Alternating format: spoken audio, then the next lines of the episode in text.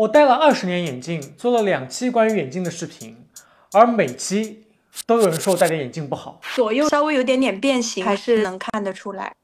但这副眼镜并不便宜，我当时也是在眼镜店里精挑细选半天才选出来的，所以我很好奇，我的眼镜差在哪里？怎么才能配出一副真正的好眼镜？它应该符合哪些标准？这是戴眼镜的朋友们共同的疑问。带着这些问题，我们扛着设备跑到了杭州，来到了 UP 主铁打的郎中的工作室。Hello，Hello，Hello。我们之前就眼镜片的问题采访过郎中，他答应给我配两副眼镜，同时向我们展示一套专业完整的眼镜验配流程应该是什么样的。我们普通人在挑选镜框和使用眼镜时，又有可能会出现哪些常见的错误？而亲身体验完之后，我相信这些内容也一定会帮到你们。话不多说，让我们来看看科学配镜的奥秘。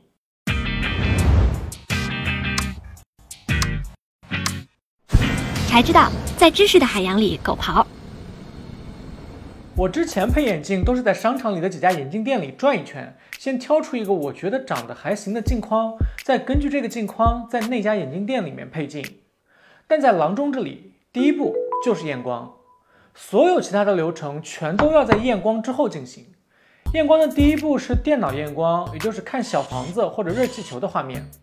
验完之后，你会得到这样的一张电脑验光单。但请注意，这张单子只能作为参考，不能直接拿来配镜。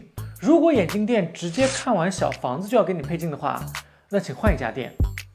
做完电脑验光后，还要做主角验光。很多眼镜店会用插片做主角验光，郎中这里用的是综合验光仪，也是通过不断的切换镜片，直到你能看清视力表为止。这一步是为了测出我的近视度数、散光度数以及散光方向。没错，散光是有方向的。郎中告诉我们，相比于测近视度数，测准散光的度数和方向才是最考验技术的环节。简单的理解，散光就是在某一个眼珠子的某一个方向上面，近视的度数更高。就比如说你的左眼有一呃七十五度的散光，然后它的方向在三十三度上，那相当于你在这个角度上面的近视度数比其他角度上面的更多，所以这个散光的方向就特别的重要。嗯，因为如果我测起来是三十三度，但我磨的时候磨成了十五度，那这个清晰度肯定就会受影响。在你散光的方向上，眼镜片的厚度会更厚。我们拿了两片镜片做对比，你可以看到散光的镜片在旋转时会有一种扭曲感，这就是因为它厚薄不均匀。而散光的方向还会影响到后续镜框的选择。除了测度数以外，还需要做红绿测试，测主视眼，测量瞳距，也就是左右的瞳孔跟鼻子之间的距离。做练习灯检查，如果发现了角膜炎等情况，那可能会影响散光度数的测定，需要等消炎后才能配镜。新的验光结果显示，跟我之前的这副眼镜相比，我的近视和散光度数都分别下降了二十五度，散光的轴向也有所区别。测完度数和瞳距后，就可以开始试戴，看远看近。而我在试戴时发现，按照这个度数配出的眼镜，在看手机时会有一点点上宽下窄的感觉。所以郎中又给我减去了二十五度散光。那到这里，经过了电脑验光、主角验光、试戴调整之后，花了快一个小时的时间，才终于得到了这样的一张验配反馈单，确定了我的配镜度数。此时我们才可以进入到第二步，挑镜框。以前挑镜框时，我只知道一个标准，看哪个长得顺眼。但实际上，镜框的选择会在很大程度上影响一副眼镜的舒适程度。而一副舒适的镜框在戴上后，应该满足三个标准。首先，第一点的话，就我们正常的话，应该是下眼皮在这个镜框的中间，然后黑眼珠在中上三分之一，这个就是我们戴镜的黄金比例的位置。其次的话，这个镜框的话，上缘我们并没有怼到眉毛，然后下面笑起来也不会碰到我们的苹果肌，然后侧面的话也不会挤压我们的太阳穴。最重要的就是凸显你的这个脸部的这个线条。这几个标准，我的老镜框全都不符合。它尺寸太大，会顶到苹果肌，还容易往下掉。我的视线根本就没有通过镜片的光学中心，所以不管我用了多贵的镜片，它都注定是一副非常失败的眼镜。但在我选镜框的时候，根本就没有人告诉我这些要点。你在挑镜框的时候，请务必注意。至于郎中说的第三个标准，凸显脸部线条，它有一个简单的判断标准，在每一副镜框的镜腿内侧或者空白片上，你都可以看到这样一串数字，它分别代表了镜圈的大小、鼻梁的宽度和镜腿的长度。根据教科书上的指导，镜圈的大小应该满足这套公式，但郎中告诉我们，这个公式的范围比较大，绝大多数镜框都能满足，所以我们在实际挑选时，更实用的判断标准是。镜圈的大小最好跟颧骨的宽度平齐。比如说，我们可以拿非常小的镜框，那这个太小的框呢，这个颧骨的位置就比眼镜多出来了很多，给人的感觉好像颧骨很高，觉得我这里好像肉很多这样子。那如果是太大的框，尤其是镜片的厚度相偏厚的、度数偏高的小伙伴，这个侧面它就会有两个折射，所以线条就会显得整个脸分层了。那根据试戴结果来看，我最适合的是五十五十一左右的宽度，而我之前的镜框镜圈大小长达五十三，明显偏宽了。而除了满足这三个基础要求外，郎中还跟我们讲了一些根据验光结果来挑镜框的技巧，比如散光方向是水平的朋友，就要额外注意镜框的形状。像有一些人的散光方向，它是在水平方向。如果它的散光量又比较大，比如说有一百五十度或者两百度，那么我们是比较建议选这种上下相对来说窄一点点的镜框的，而不建议他选这种上下特别长的镜框。因为上下特别长的镜框，水平位的散光，这两个位置的镜片会相对比较厚，比较容易出现佩戴不舒适或者变形的情况。而近视度数比较高的朋友，可以选侧面稍微厚一点的镜框。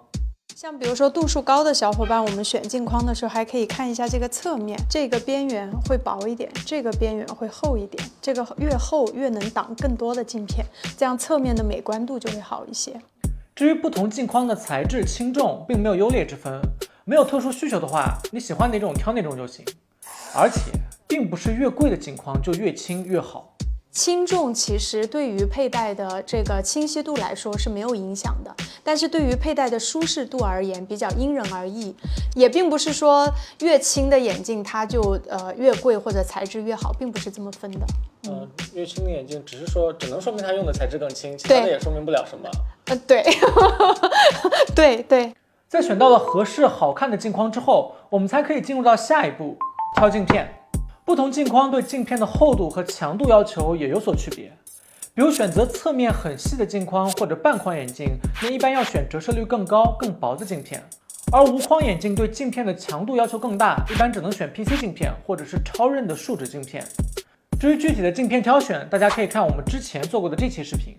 简单总结一下就是，如果没有特殊的需求，只是要清晰稳定的话。那无论是国产还是国外品牌，只要是原材料合格的正经镜片，就基本可以满足大部分需求。我的度数不高，所以郎中给我用了一副折射率一点六零的国外镜片。你选好的镜片需要根据镜框的形状进行加工，加工时镜片在水平位置的光学中心由瞳距决定，而垂直位置上的光学中心一般是高于镜框中心二到四毫米的位置，这也是戴眼镜时黑眼珠要处于眼镜偏上三分之一的原因。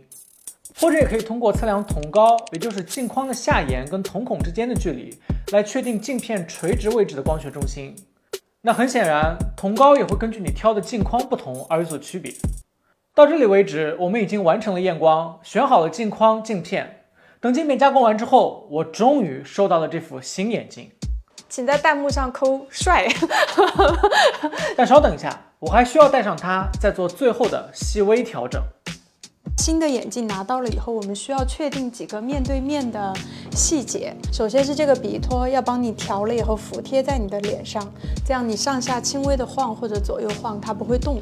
对，其次的话，这个两边的耳沟会感觉夹到夹得紧吗？不会夹得你痛，对吧？嗯，然后你笑一下，看这个位置不会顶到那个苹果肌哦。嗯嗯，好。然后嗯，同时的话，我们可以，我们需要确定一下侧面，就你往正前方看。对，然后我需要确定一下这个镜片侧面的这个倾斜角，同时你的睫毛在每次眨眼的时候不会碰到你的镜片，这个前倾的角度跟镜眼的距离是合适的。到这里，我终于拥有了一副专业、清晰、稳定的眼镜，它并不算贵，但确实是我戴过的最舒服的眼镜。快点夸我！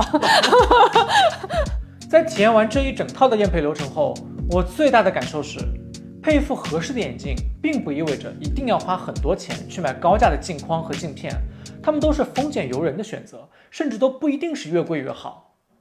真正重要的是，帮你配镜的人要遵循科学的方式，准确的验出你的配镜度数，根据结果提供合适的选框建议，细心调整，确保你的眼镜清晰、稳定、舒适。